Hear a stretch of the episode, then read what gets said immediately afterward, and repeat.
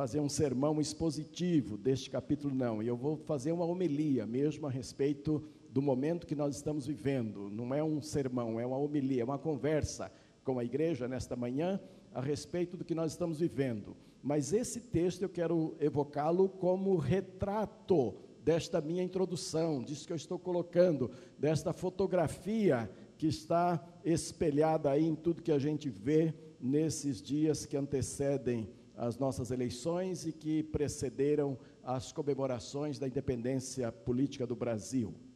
Isaías capítulo 1. Vamos até o verso 20, com muita atenção, vocês vão pensando aí aquelas coisas que, que parecem muito com aquilo que nós estamos vivendo hoje. Visão de Isaías, filho de Amós, a qual ele viu a respeito de Judá e Jerusalém nos dias de Uzias, Jotão, Acas e Gedequias. Então você pensa em Judá e Jerusalém como o Brasil hoje, reis de Judá.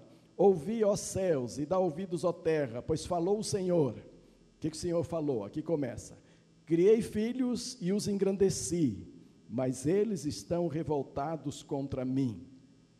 O boi conhece o seu possuidor e o jumento a manjedora do seu dono, mas Israel, Brasil, não tem conhecimento do meu povo e não entende. Ai da nação pecadora, do povo carregado de iniquidade, da descendência de malignos dos filhos corruptores. Deixaram ao Senhor, blasfemaram o Santo de Israel, voltaram para trás.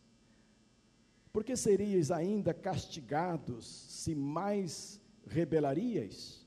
Toda a cabeça está enferma e todo o coração fraco. Desde a planta dos pés até a cabeça não há nele coisa sã, senão feridas, contusões e chagas podres não exprimidas, nem atadas, nem amolecidas com óleo. A vossa terra está assolada e as vossas cidades abrasadas pelo fogo a vossa região, os estranhos a, a, devoram na vossa presença e se acha devastada como uma subversão de estranhos. A filha de Sião é deixada como um abrigo na vinha, como uma choupana de pepinal, como uma cidade sitiada. Se o Senhor dos exércitos não nos deixa, se o Senhor dos exércitos não nos deixará algum remanescente, ah, já seríamos como Sodoma e Gomorra. Se Deus não houvesse deixado remanescentes, eu pensei nessa ideia aqui, para nós hoje, vivendo no Brasil, que seria o remanescente do Senhor que ainda que ainda segura esta sociedade, o que seria o remanescente do Senhor que ainda atrai a sua misericórdia, o que seria o remanescente do Senhor que ainda faz com que Ele nos sustente e nos garanta. Né? A igreja, amados, nós, povo de Deus, corpo de Cristo, somos o remanescente do Senhor num país ah, como o nosso, né? Ah, onde eu estou? Isso, nove é, é, o que eu acabei de colocar, se o Senhor não, não nos deixar algum remanescente, a igreja. Dez, ouvi a palavra do Senhor, vós príncipes de Sodoma, dai ouvidos à lei do nosso Deus, vós, ó povo de Gomorra. De que me serve a multidão dos vossos sacrifícios, diz o Senhor? Já estou farto dos holocaustos de carneiros e da gordura de animais cevados. Não folgo como sangue de bezerros, nem de cordeiros, nem de bodes. Quando vindes à minha presença, quem requereu isso das vossas mãos, que viesseis pisar os meus átrios? Não continueis a trazer ofertas vãs. O incenso é para mim abominação, e também as suas as suas luas novas, os sábados e a convocação das congregações, não posso suportar iniquidade, nem mais ajuntamento solene. As vossas luas novas, as vossas solenidades, a minha alma as aborrece, já me são pesadas, estou cansado de as sofrer. Pelo que, quando entender, estendeis as vossas mãos, escondo de vós os meus olhos. Sim, quando multiplicais as vossas orações, não as ouço. As vossas mãos estão cheias de sangue. Temos aqui um Deus altamente decepcionado com o que ele criou, decepcionado com, a, com o povo que ele elegeu, com Jerusalém, com Judá, com o seu povo. E Deus está como que um homem extremamente decepcionado, dizendo: não vale a pena mais cuidar de vocês. Agora ouçam daqui para lá as coisas. Lavai-vos e purificai-vos. Tirai a maldade dos vossos atos de diante dos meus olhos. Cessai de fazer o mal e aprendei a fazer o bem. Praticai o que é reto. Ajudai o oprimido. Fazei justiça ao órfão. Tratai a causa das viúvas. Vinde então e argui-me, diz o Senhor Ainda que os vossos pecados sejam como escarlata, eles se tornarão brancos como a neve. E ainda que sejam vermelhos como o carmesim, se tornarão como a branca lã. Se quiserdes e, e me ouvirdes, comereis bem o bem desta terra. Mas se recusardes e fosse rebeldes, sereis devorados à espada, porque a boca do Senhor o disse. A grande alegria do cristão, a grande alegria da igreja do Senhor, a grande alegria do povo de Deus é que nós temos um Deus que, quando chega ao extremo do seu desgosto, ao extremo da sua tristeza para com o seu povo, é como se a graça começasse a fluir de um homem totalmente nervoso, pronto para se vingar, e aquela graça vem até em cima e começa a cobrir. Ele Mas se você se arrepender, eu ainda perdoo. Mas se vocês voltar atrás, eu ainda estou pronto a recebê-los. Mas se vocês tomarem uma atitude de volta para mim, ainda poderão desfrutar da minha bondade, do meu amor, do meu perdão, da minha graça, porque tudo está aí diante de vocês. Meus amados, eu queria nesta manhã, considerando este quadro bíblico, trazer de fato a nossa situação brasileira e refletir um pouco a respeito dela para que oremos pelo nosso país. A, a maioria dos defensores da moralidade e da boa ética neste momento estão dizendo o seguinte: que a responsabilidade está conosco de transformar o país. E então estão transformando o nosso voto ah, realmente num, num serviço de, de expurgo de todo o mal que, que, até então se instalou na nossa sociedade, dizendo que cabe a mim e a você expurgar o mal através do voto. Parece que estão colocando o julgamento de toda corrupção em cima dos eleitores. Em parte, isto é verdade. Em parte, há uma oportunidade que nós temos de mexer com toda esta coisa e, quem sabe, renovar todas as nossas autoridades e começar algumas coisas bem de novo. Ocorre que nós não somos polícia, nós não somos ah, poderes constituídos para julgar e punir pessoas. Se punirmos apenas pelo voto, ah, não dando mais oportunidades a que eh, tais ah, imoralidades voltem no nosso meio e não houver punição do erro, o serviço não está bem feito. Todo erro precisa ser punido, e quanto mais erros públicos, como esse que nós estamos vendo aí. Ainda que é verdade que o, com o voto nas mãos podemos fazer algumas coisas que poderão ajudar ou não, porque a política é extremamente corruptora e pode ser que, mesmo elegendo pessoas que vão lá pela primeira vez, ou pessoas ah, aparentemente dignas de toda a confiança, depois de alguns meses ali, poderão se corromper também. Mas ainda assim é uma oportunidade que está eh, nas nossas mãos. Mas é preciso pensar que apenas o voto não resolve o problema que está aí. O problema que está aí é de origem espiritual. O homem, o homem está denegrido diante de Deus desde o Éden e enquanto não se voltar de fato para o Senhor, ele carrega uma carga de malefícios espirituais tão grandes que o, que, o, que, que o acompanharão onde quer que ele esteja. E então, quando chega na política, a coisa é mais visível, porque se tornam homens públicos, e as coisas estão lá. Mas, na verdade, é um problema do interior do homem, e que não se resolve apenas com o voto, né, o poder curativo do voto. Ah, e o que dizer então do, de votar em evangélico? Eu fui abastecer o carro um dia desse atrás, e como não fiquei dentro do carro, eu saí para dar a chave, fui conversar com o frentista, e logo nos identificamos e, e nos identificamos como irmãos em Cristo. Ele da Assembleia de Deus e eu Batista. E começamos a conversar enquanto ele praticava o serviço dele, enquanto enchia o tanque do carro e tudo. Num dado momento ele olhou para mim assim e disse: O senhor vai votar no bispo Rodovalho? Gente, Assembleia de Deus, Batista, não tem muito a ver com a coisa, ou tem tudo a ver, né? porque é um irmão em Cristo Jesus. E eu fiquei gélido, eu pensei, é um capto eleitoral do homem. E dependendo do que eu falar, a gasolina vai ficar mais cara, não é?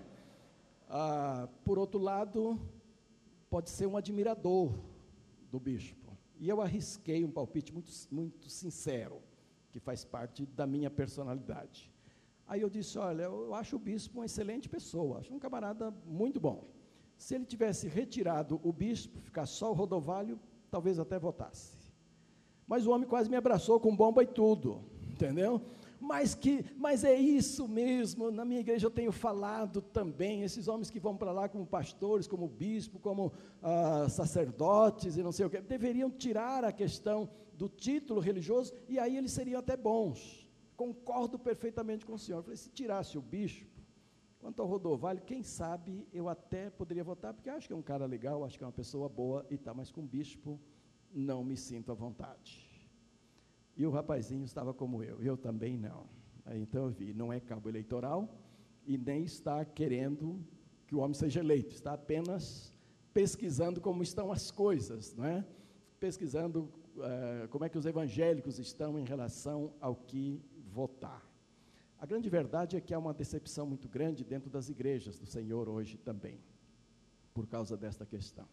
E mesmo candidatos novos que estão surgindo dentro das igrejas não estão conseguindo aquele away, não estão conseguindo aquele oba-oba, não estão conseguindo levantar o nosso ânimo, o ânimo do povo evangélico para cumprir aquela aquela célebre frase que irmão vota irmão. E vocês sabem que eu não concordo com isso, já disse aqui em outras em outros carnavais passados já trouxe isso aqui, não é? Não, não, não há nenhuma posição teológica que corretamente, é, correta, teologicamente correta que venha nos auxiliar nisto. Mas às vezes é melhor ter um irmão do que um não irmão lá, dependendo da situação deste irmão, dependendo do tipo de vida deste irmão. Né? Sexta-feira, o comentário de Arnaldo Jabor, aquele camarada que é extremamente sarcástico nos seus comentários e que é um forte formador de opinião pela mídia, que sai na Globo, sai na, na CBN tudo quanto é rádio por aí, nos seus comentários. Na sexta-feira passada, ele resolveu pegar o, os evangélicos pelo pé, para valer. E então ele foi em cima da bancada evangélica. E se a gente não fosse crente, ou se a gente pudesse se isolar dos evangélicos, ficar meio fora dos evangélicos, daria para rir. Porque ele começou pegando pastores e bispos depois disse que a maioria deles está na Igreja Universal.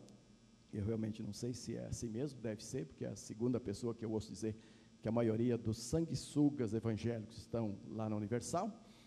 E aí ele disse que quando esses pastores forem se defender, ah, se tiver oportunidades, pastores políticos, né, esses candidatos que resolveram sugar um pouquinho de sangue também do povo brasileiro, que quando eles forem se defender, certamente eles vão jogar a culpa no capeta. Aí eles, no cão mesmo, no diabão mesmo, do inferno, lá. E vão jogar a culpa nele e vão dizer que é ele que precisa ser preso, é ele que precisa pagar pelas culpas desses pastores, eles que foram arrastados pelo pecado da ganância. Gente, um comentário desse como é ouvido esse homem na nossa mídia, em tudo quanto é canto, seu poder de formação de opinião tal, arrasa com a igreja do Senhor. Negócio extremamente sério. Depois ele teceu um elogio fantástico à Polícia Federal brasileira. E eu fiquei feliz, porque nós temos um líder da, da Polícia Federal aqui na igreja, nós temos um chefão da polícia aqui, o irmão Zumar, né? todo mundo sabe disso da posição que ele tem alcançado ultimamente ali na polícia. Ele comanda a Polícia Federal aqui uh, no Brasil. E aí ele teceu um lindo comentário, elogiou bastante a, a, a política, a, a Polícia Federal, citou algumas das ações dessa polícia e disse que, que ainda tem algo bom. A polícia está aí, fazendo o seu trabalho. Então, aquela alegria momentânea, pelo fato de ter na nossa igreja alguém muito influente, muito capaz, que está subindo sempre de posição dentro da polícia e, e, e cumprindo seus papéis, o fato de ter outros policiais aqui também, aquela alegria momentânea imediatamente tornou-se uma tristeza tremenda. Porque imaginem, se esse homem tivesse elogiado os evangélicos. Podia ter elogiado a polícia, sim, porque merece, porque está fazendo um bom trabalho, mas se tivesse elogiado a bancada evangélica também. Oh, que bênção seria! Seria da igreja toda começar a dar glória a Deus. Não importando a classificação, se, se histórica, se neopentecostal ou se pentecostal, todo mundo dando glória a Deus. Se o comentário fosse ainda há gente boa, ainda já há gente trabalhando séria, ainda há gente de confiança, e essa gente chama-se bancada evangélica. Vocês já imaginaram como é que nós nos sentiríamos? Mas não, não coube nenhuma palavra de elogio, não coube nenhum reconhecimento, não coube nem assim, nem a, aquela famosa exceção que a gente costuma colocar, a exceção de alguns, nem isso teve. Tudo que é evangélico, ele levou a bancarrota para valer mesmo. Então, essa é uma situação muito séria para a igreja do Senhor hoje. Sei de muitos crentes que estão orando e pensando que se nós tivermos um presidente evangélico, então o problema será resolvido. Sei de igrejas inteiras que estão orando e pensando que, vindo um presidente evangélico, o Brasil se tornará a nação bem-aventurada cujo Deus é o Senhor. Será que é isto? Será que isto de fato resolveria a situação? Primeiro, será que temos alguém evangélico no Brasil capaz realmente de assumir a presidência da República e conduzir o nosso país? Sabemos que candidato nesse momento não temos, então, se estamos orando, já tem que pensar em eleições futuras. Mas será que temos alguém preparado? Segundo, será que a igreja do Senhor está preparada? E este é o maior mal que é, eu trago aqui no meu comentário. A igreja do Senhor, e nós fazemos parte dela, a terceira igreja batista aqui no plano piloto, e os batistas, de um modo geral, fazemos parte dela, mas quando falamos em evangelho, quando falamos da igreja do Senhor, nós temos que pensar no corpo de Cristo como um todo. A igreja do Senhor Jesus, a igreja brasileira, evangélica brasileira, não está preparada para ter presidente evangélico, não, amados. Estamos muito distante do que Deus gostaria de ter um povo preparado para isto. Os nossos extremos, dentro do, do, do, do campus evangélico que consideramos no Brasil, os nossos extremos nos denunciam tremendamente. Há separações cruéis dentro do nosso povo, há críticas cruéis dentro do nosso povo, há desentendimentos extremamente sérios e até em pontos, em pontos que deveríamos ser unidos que não teria dificuldade nenhuma de estarmos muito unidos. Mas então, quando os pontos extremos tentam se encontrar, não somos um povo que possa ser identificado com a mesma teologia, com a mesma filosofia, com o mesmo sentimento, de forma nenhuma. E a minha visão disto é que a igreja histórica, as igrejas tradicionais, também chamadas de igrejas históricas, elas precisam caminhar bastante na direção do neopentecostalismo. Do neopentecostalismo, mas não chegar lá. Mas o neopentecostalismo, fonte de tantos escândalos e de tantos teologismos, que não pode encontrar amparo na palavra de Deus e nem nos costumes, precisariam caminhar para cá. E então, aí, mais ou menos no meio, deveria haver um ponto de encontro, onde as questões relacionadas com o Espírito Santo, com dons espirituais, como o sobrenatural na igreja do Senhor, como o sobrenatural na nossa vida, fossem tratados de modo profundamente bíblicos e então encarados por todos. Por todos. E, é, onde a questão da prosperidade, a questão das doenças, que são os grandes disparates que nós vemos no nosso meio, pudesse chegar a um acordo. Notem bem, ah, diz o Jabor que a grande maioria dos sanguessugas evangélicos estão numa igreja que prega abertamente a prosperidade como o alvo maior dessa terra.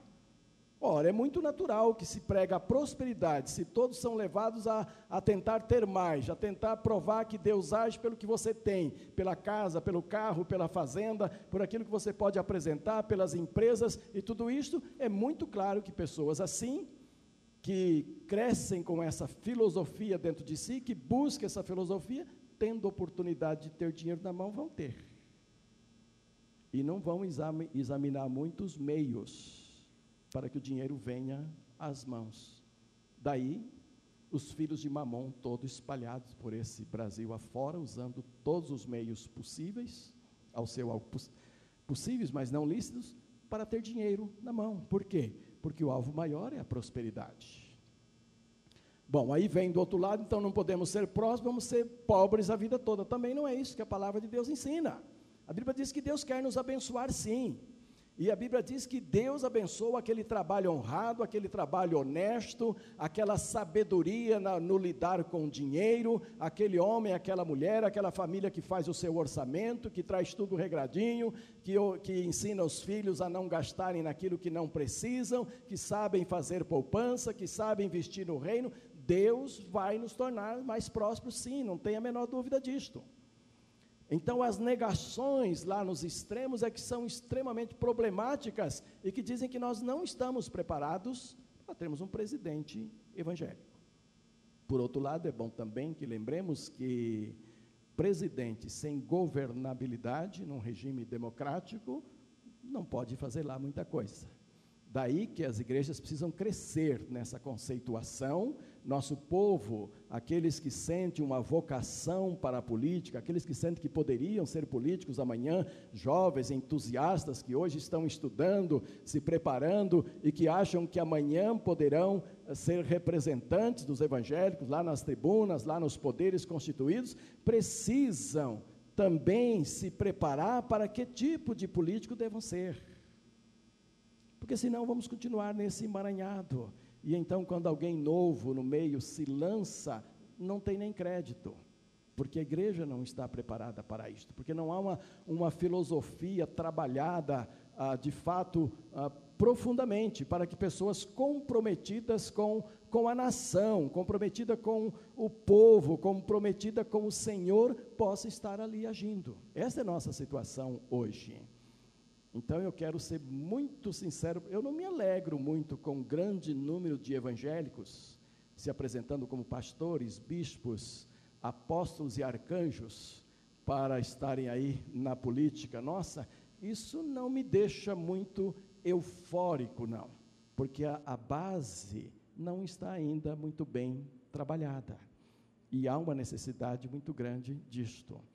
Então, ao invés de estarmos querendo soluções rápidas, e hoje nós vivemos um tempo de soluções rápidas, e é por isso que muitos se enganam e acham que a solução rápida é ter logo um presidente evangélico, e naturalmente não é. Nós precisamos pensar em soluções mais a longo prazo, mais pé no chão, mais bem assentadas, onde o povo de Deus comece a se preparar para uma possibilidade de Deus intervir e realmente trazer um governo mais justo, um governo mais temente ao Senhor, mas um governo que tenha base também, senão torna-se ingovernável. E é preciso o nosso povo ser educado até que a casa presidencial, o palácio do governo, não, não, não, é, um, não é uma sala de oração para todo crente que está chegando lá, toda hora o presidente agora é evangélico, vamos lá orar com ele, pedir dinheiro, pedir casa, pedir igreja, pedir terreno, pedir um monte de coisa, que ele não terá tempo para isso, nem poderá receber. E aí você vai voltar decepcionado. Ah, eu pensei que elegendo um crente, a gente ia poder estar lá toda hora. Não é assim que funciona. Ele terá o seu trabalho, terá o seu programa, terá a, a, o acesso de quem precisa ter acesso e não estará assim à disposição. Eu vejo assim. A igreja hoje está tão despreparada que se nós tivermos um presidente evangélico, o pessoal vai pensar que aquilo vira casa nossa casa nossa de cada dia. E então cada dia haverá grupos ali. Não é assim que deve funcionar a coisa, né? Então, de fato, não estamos preparados. Agora, amados, não é para sair daqui todo mundo desanimado nesta manhã, não. Nós somos a igreja do Senhor. E esse Senhor irado que aparece aqui em Isaías, capítulo 1 até o verso 15, diz, aparentando uma disposição de abandonar o seu povo de vez, de esquecer de vez, este Senhor Deus, que aparece aqui, ele começa dizendo: Olha, Lavai-vos, purificai, tirai a maldade dos vossos atos e diante dos meus olhos, e cessai de fazer o mal, aprendei a, a fazer o bem, vinde então e argui-me aí vem, ainda que os pecados sejam extremamente escuros, pretos ou vermelhos, ou de cores ah, fortes, eles se tornarão brancos como a neve. Aqui nós temos um Deus que está dizendo assim: Eu ainda tenho alguns escolhidos. Vocês lembram de Eliseu? Quando ele ganhou aquela batalha muito grande contra Jezabel e os, e os, os ídolos de Baal e tudo? Ele saiu dali muito esgotado. Ele acabou com as suas energias naquela batalha espiritual. E ele saiu também desanimado. E ele foi ficar numa caverna lá distante. E lá ele pediu a morte a Deus: Chega, Senhor, já fiz tudo que eu tinha que fazer. Agora pode mandar a morte, que eu e sabe o que ele pensava? Que ele era o único de Deus que tinha restado. Que Deus só tinha ele. E por isso podia matá-lo, porque a missão tinha terminado. Deus mandou um anjo lá, mandou comida, mandou pão, mandou que ele comesse. Ele comeu, dormiu de novo. O anjo acordou, deu mais comida. E com a comida ele ficou forte. Aí Deus disse: Vai, você não terminou a sua tarefa. Vai e unja fulano, unja Beltrano e unja alguém no seu lugar para que, que, possa prosseguir. Elias, né? não Eliseu, Elias, desculpem. Que ele foi ungir exatamente Eliseu, que ia ficar no lugar dele, não é? E quando ele sai para ungir rei, ungir Eliseu, cumprir o seu trabalho, colocar seus sucessores na sua direção, Deus revelou uma coisa muito séria para ele. Ele falou: Não, você não ficou só, não. Eu guardei mais 700 que não dobraram os joelhos a Baal. Ele não sabia. Mais 7 mil. Que ele não estava, obrigado, meu irmão, que ele não estava ah, sozinho. Que Deus tinha reservado um contingente muito grande de pessoas fiéis a Ele. Meus amados, quando eu estou dizendo que a igreja do Senhor está aqui, que Deus ainda tem grande esperança por causa da sua igreja, e que Ele ainda sustenta esse, esse mundo por causa da sua igreja, e que Ele ainda tolera muitas agressões à sua santidade, a muitos desaforos dos seus filhos, que Ele criou com tanto carinho e fez crescer, e deixou crescer, e ama esse povo todo. Quando estou dizendo que Deus ama esta igreja, por favor, não pense que são os nossos 800 membros aqui, 900 por aí. Estou falando de povo grande, estou falando do corpo de Cristo, estou falando de muita gente que o Senhor ainda olha para cá e diz: a minha igreja está lá no meio desses pervertidos todos. E a minha igreja é o sal, a minha igreja é o luzeiro, a minha igreja é o tempero desta sociedade, e por causa disso Deus ainda mantém essa sociedade do jeito que ela está aí, toda corrompida, toda desgraçadamente perdida mas a igreja está aqui para salgar exatamente esse povo. Então não é para a gente sair daqui desanimado com a tristeza pastoral, não. Vamos começar a pensar que há um outro quadro neste momento, que há uma outra possibilidade que se descortina diante de nós, e a igreja não terminou a sua missão ainda, nem mesmo pensando na questão política que talvez nem começou direito ainda, né? nem tudo está perdido, não. Nós somos os luzeiros deste mundo, diz a palavra. E é para é iluminar no meio de pessoas pecadoras mesmo, pessoas, pessoas perdidas mesmo, pessoas estragadas mesmo. Outra coisa que me anima muito. Essa sujeirada toda que a gente lê todo dia, ouve todo dia, que está aí, nasceu agora? É coisa dos últimos anos? Não, queridos, não é o princípio da corrupção vem agindo de muitos anos passados. Agora, a gente está tendo uma visão maior, estamos tendo uma visibilidade maior do que está acontecendo, porque elas estão sendo colocadas nos nossos olhos, estão sendo colocadas diante de nós, mas sempre existiram e foram crescendo, foram crescendo. Claro que agora está num, num, num ponto insuportável, mas está aparecendo. Quando aparece lixo na sua casa, alguém derruba da mesa um pedaço de pão, uma casca de banana, uma casca de abacaxi, qualquer coisa, um punhado de farofa, o que, que você faz com esse lixo? Deixa lá? Vem barata à noite. Aí quem tem medo de barata já viu, né? O que, que faz? Varre. Varre para debaixo do tapete. Esse é outro perigo, tremendo, muito sério. Varre mesmo, pega com a pazinha, põe na lixeira, joga lá fora, para o lixeiro levar e dar um fim, colocar no devido lugar. Para mim é mais ou menos isso que estamos começando a contemplar no nosso país. O lixo está aparecendo de uma forma grandiosa, mas também, ao lado do aparecimento do lixo, estão aparecendo as primeiras atitudes. A primeira delas com a polícia, citada pelo famoso Jabor mas outras vêm vindo via, por via política mesmo, estão se tomando algumas providências. O voto aberto, por exemplo, que está entrando, já é, já é alguma visibilidade para nós todos, já nos permite uma participação maior. Então, a oração da igreja neste momento não deve ser simplesmente Deus dar-nos um presidente crente. Não. Senhor, ajuda-nos a tirar o lixo nós somos igreja do Senhor, que tem que varrer essas coisas todas através da oração somos nós. Ajude-nos a tirar o lixo, ajuda-nos a dar fim no lixo, ajuda-nos a ser cidadãos conscientes, que não somente votem, mas que cobrem dos seus votados o seu trabalho nesse sentido, para que o país comece a alcançar então uma pureza maior nestas áreas que ah, muito relacionadas com o nosso dia a dia, e então dias melhores poderão vir e deverão vir mesmo. E este é o papel da igreja do Senhor. Nunca houve um tempo de tanta necessidade de oração como esse agora. Então, se você for apreciar o horário político, como eu faço de vez em quando, não fica só rindo, não. Eu também rio às vezes, porque tem coisas que não dá para aguentar. Mas é preciso também orar naquele período, para o Senhor esclarecer que é que você tem que fazer, de que forma você tem que votar. Né?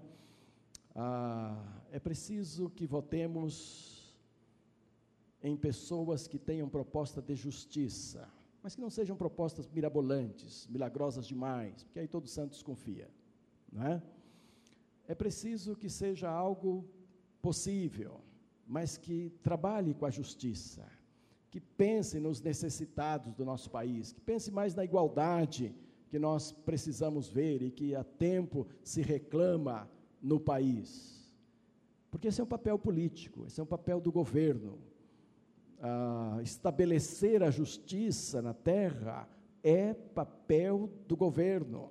Nós pagamos o governo para isso. Vocês sabem que quase 40% da sua renda, do seu salário, daquilo que você ganha, vai para o governo. Quase 40% do nosso país. É um dos mais altos do mundo. E então, quando você vê um governo fazendo bem aqui, fazendo bem ali, fazendo lá, sinta-se você também fazendo bem, porque ele não está fazendo com dinheiro dele, não. O governo nenhum tem dinheiro. É dinheiro nosso, que vai para lá com cobranças da quais não podemos sair e nem devemos, mas é nós que sustentamos isso. Então é preciso votar e exigir dos nossos eleitos que cumpram a justiça no país, que use o dinheiro para beneficiar o nosso povo, para o bem do nosso povo. E enquanto nós não tivermos homens e mulheres que pensam em políticas e que pensam no povo que será beneficiado, não pensam só no seu bolso, como acontece com a grande maioria que aí está, jamais teremos uma nação justa, jamais teremos uma nação nem em busca da justiça. Então, esse é o tipo de, de pessoa que nós temos que buscar, que nós temos que, em oração e em paz no nosso coração, conceder é, o nosso voto, na certeza de que nem tudo está perdido. Este é o momento da igreja do Senhor influenciar nestas áreas. Este é o momento em que mesmo que você não esteja tão alegre, mas cumpra o exercício da sua cidadania, buscando homens e mulheres comprometidos com a justiça social, comprometido com, com o homem brasileiro, comprometido com a melhoria da nossa sociedade, sejam eles crentes e, na falta destes, cidadãos honestos, cidadãos sinceros, cidadãos que a gente possa perceber futuro, possa perceber seriedade. E do mais, meus amados, muita oração, que só Deus pode mudar uma nação, só Deus pode consertar seres humanos. Seres humanos não consertam outros seres humanos, porque o nosso problema é com Deus. Então, seres humanos são consertados por Deus, e Deus pode levantar ah, uma igreja comprometida nesse sentido de deixar Deus agir, não é? De forma que esse lixo todo seja retirado, não fique debaixo de tapete nenhum, de casa de governo nenhum, mas vá para o lixo mesmo e então novos rumos comecem a surgir no nosso meio. Eu quero encerrar, meus irmãos, esta nossa fala nesta manhã, dando oportunidade a toda a igreja para que oremos pelo nosso país. Vamos fazer isso em dupla. Junte-se a pessoa que está ao seu lado nesse instante e, com base nessa reflexão, talvez você nem concorde com tudo isso e, e não precisa concordar, tem muito de opinião pessoal aqui. Então, opinião pessoal é opinião pessoal, não é? Mas, de repente, você teve alguma luz sobre alguma coisa nesse instante e, de repente, você sentiu que a coisa é muito mais para oração do que voto propriamente dito. Então, juntemos duas a duas pessoas, oremos nesse instante. Quando eu orar, nós estamos encerrando então o culto desta manhã.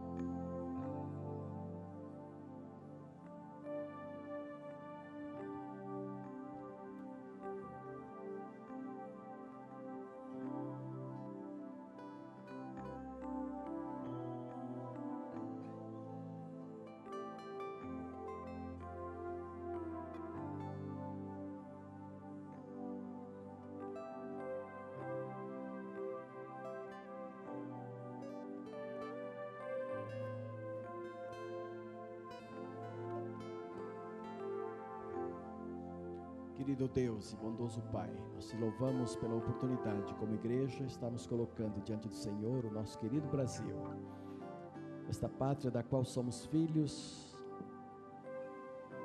e aqui estamos não por acaso, ó Deus, mas pela tua vontade.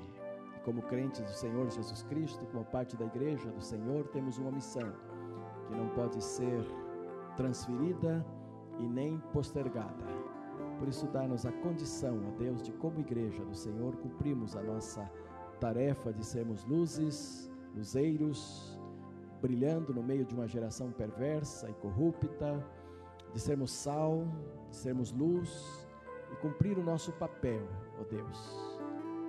E que possamos sermos intérpretes da tua vontade para o nosso povo através da oração e da submissão ao Senhor. Sabemos que tu tens um propósito para o nosso país, como tu tens um propósito para o mundo inteiro. Ajuda-nos a caminhar descobrindo esse propósito e revelando aos homens de boa vontade. Tenha misericórdia do nosso país e nos dê sabedoria quando do cumprimento do nosso voto nos dê a sabedoria para agirmos o mais próximo da tua vontade possível. E prepare, ó Deus, um povo, pessoas vocacionadas pelo Senhor, para neste tempo ou no futuro exercer seus encargos políticos, de forma a glorificar o teu santo nome. E abençoa as tuas igrejas para que elas possam crescer também nesta direção, entendendo, ó Pai, ah, o que é uma função pública aos teus olhos. Isto pedimos-te no nome santo de Jesus. Amém e amém. Amados, domingo que vem, vai chover ou não vai? Não vai. Não vai chover. Não vai chover. Pode até chover antes, sábado, sexta, tal, mas domingo nós estaremos a partir das, das 17 horas lá na, na nova sede com barracas de comidas e outras coisas, há cerca de umas 10 barracas sendo preparadas aí. Olha, cada líder de barraca precisa conseguir o seu pessoal, viu? Ah, não deixa isso para o conselho de missões, não.